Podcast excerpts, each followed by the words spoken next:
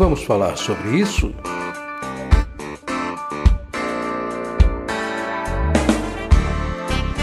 Com Francisco Ayrton.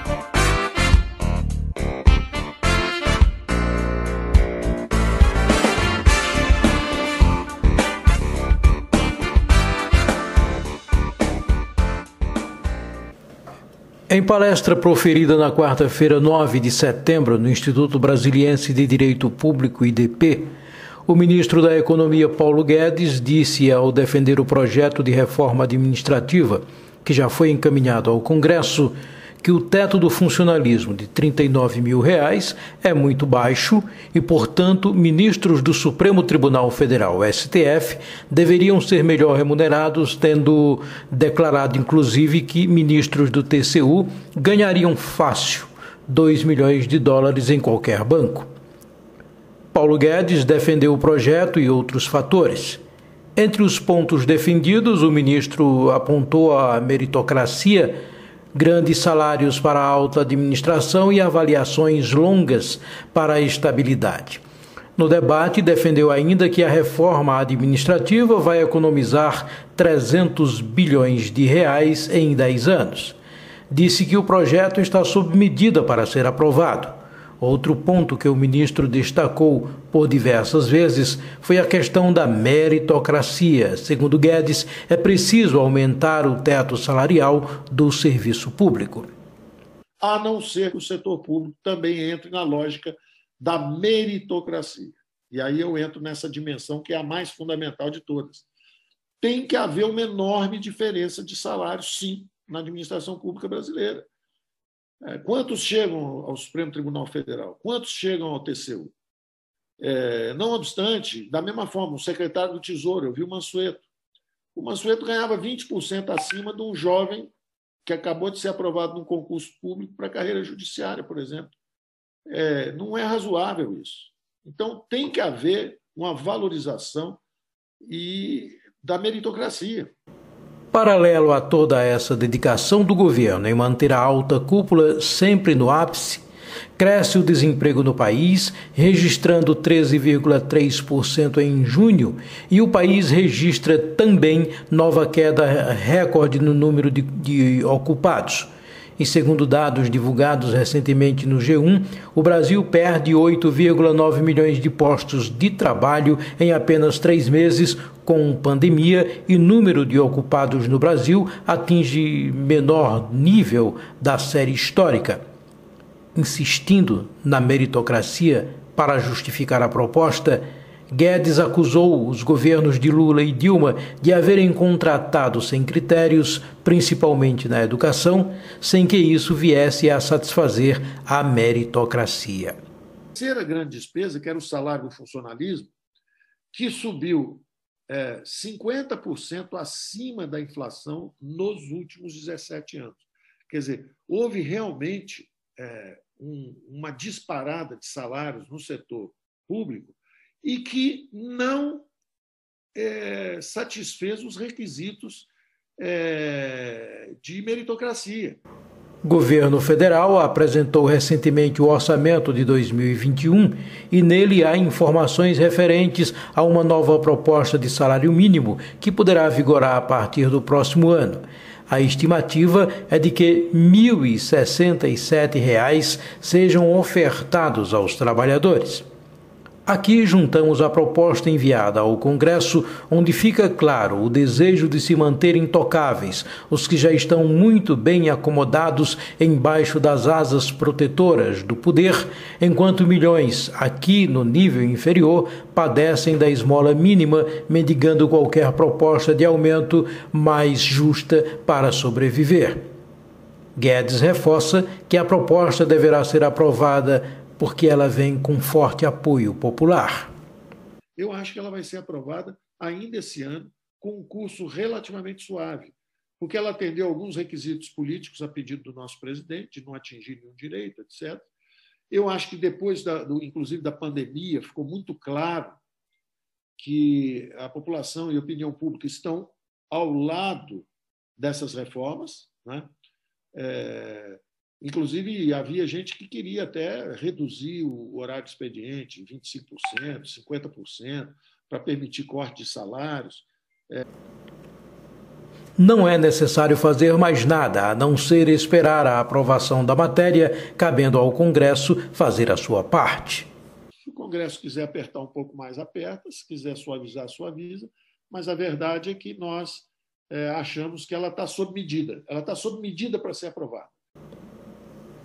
Por fim, montado em toda a segurança de que está no caminho certo, Guedes asseverou que o governo parece haver achado o seu eixo. Agora é um encaminhamento natural. O governo achou o seu eixo. Vamos falar sobre isso?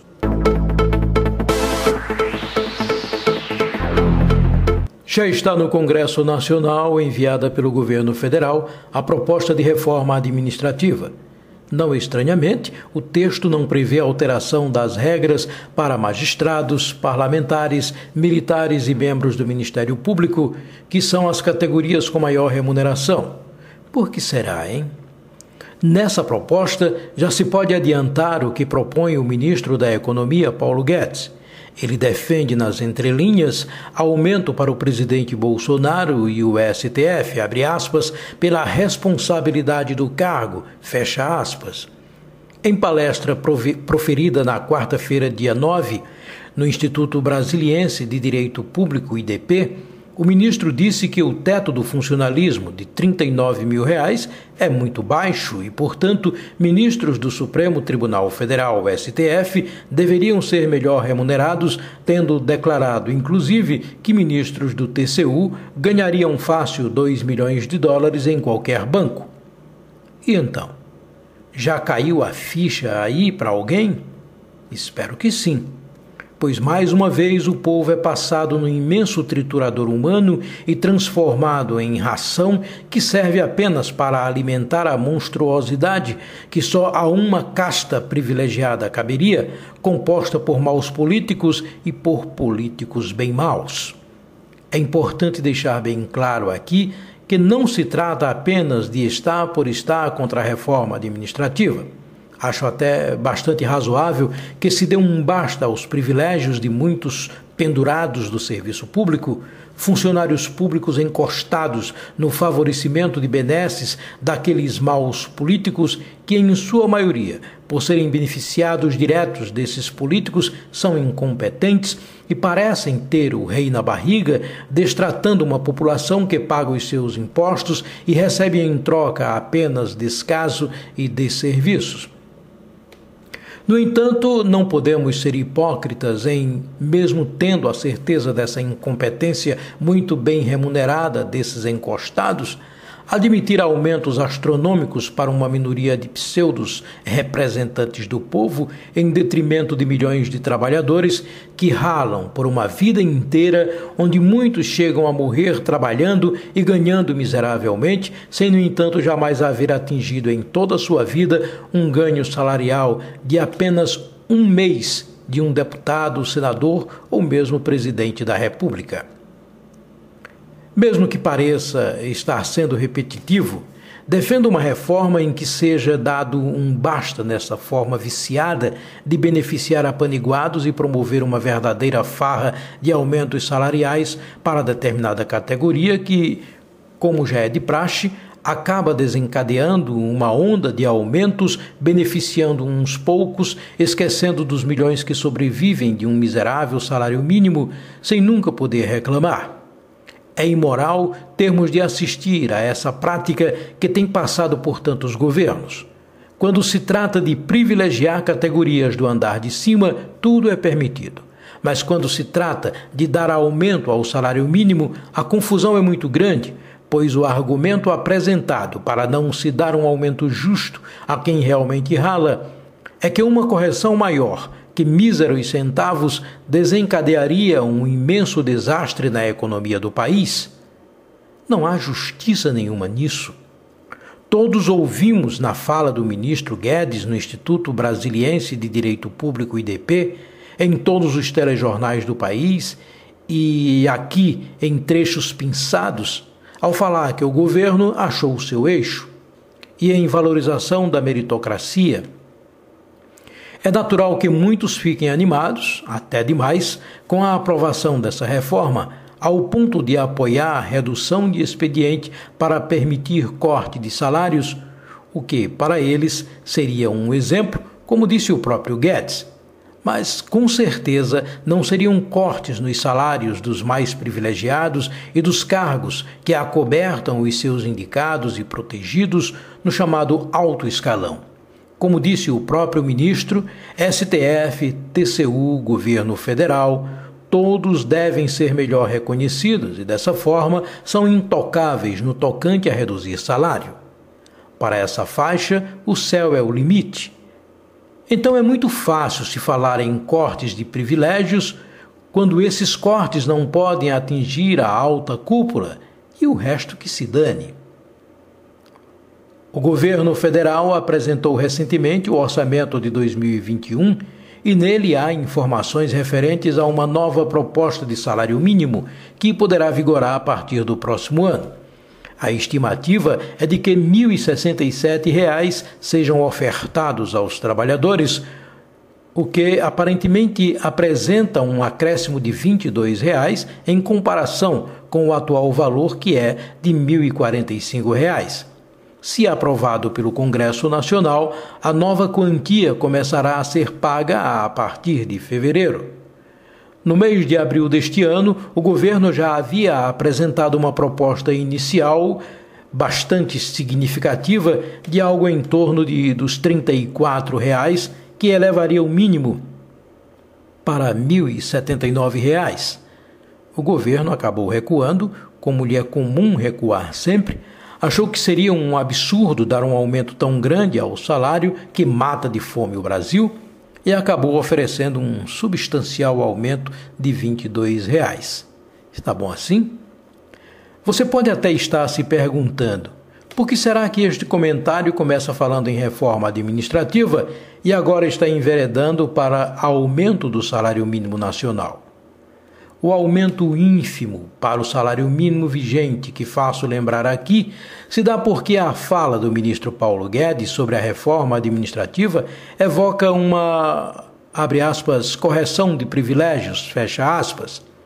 Falando em estouro de gastos pelos governos de Lula e Dilma, respectivamente, ao contratarem e darem aumentos que para este governo soam absurdos, ele também deixa de fora aqueles que considera os deuses do Olimpo por estarem acima de tudo e de todos e, portanto, merecedores de uma blindagem remunerada.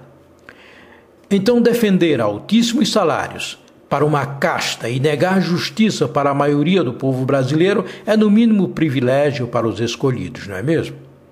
Beneficiar tubarões e matar de fome trabalhadores, aqueles que, por sorte, ainda dispõem de algum emprego, sem contar com o altíssimo nível de desemprego que atinge atualmente o país, não é para se pensar diferente do que o que estou falando agora. De acordo com o G1, o país perde 8,9 milhões de postos de trabalho em apenas três meses com a pandemia e número de ocupados no Brasil atinge menor nível da série histórica taxa de desemprego sobe para 13,3% em junho e país tem nova queda recorde no número de ocupados.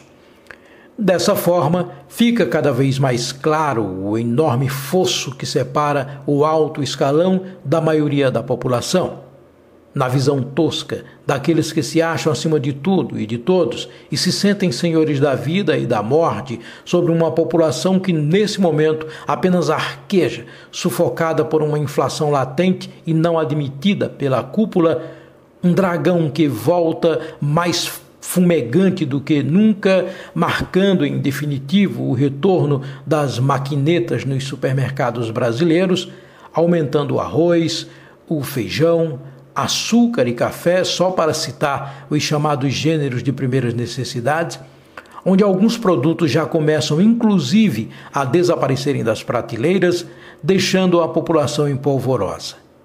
Para darmos um exemplo claro dessa vergonhosa diferença, cálculos realizados pelo DIESE mostraram que mais de 49 milhões de brasileiros vivem com um salário mínimo de 1.045 reais. Por outro lado, a remuneração mensal atual deveria ser de R$ 4.694,57, ou seja, diante de um aumento de R$ 3.649,57. Ora, ora. Então, que não me venham falar de reformas que podem acabar com privilégios, ao mesmo tempo em que beneficiam claramente apenas os apaniguados e aos escolhidos frequentadores dos salões palacianos.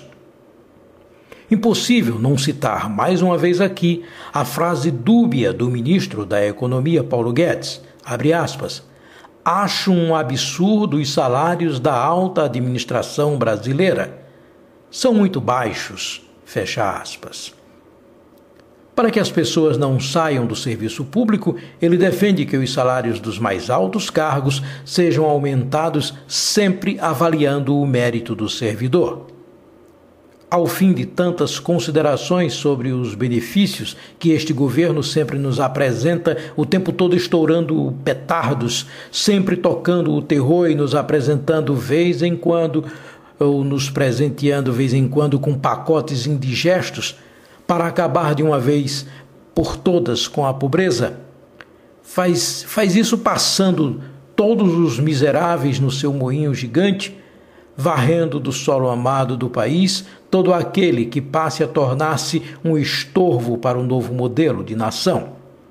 Para um país em que a injustiça se sobrepõe aos direitos de uma maioria, a nossa esperança é que a velha senhora, a justiça, possa num belo dia retirar a venda dos olhos e venha a punir com todo o rigor da lei os ímpios e carrascos de um povo desiludido, sem esperanças e já totalmente desencantado. Eu sou Francisco Ayrton e comigo estiveram na produção deste podcast Yuri Brito, Vitória Geórgia e Isaac Brito. Até a próxima!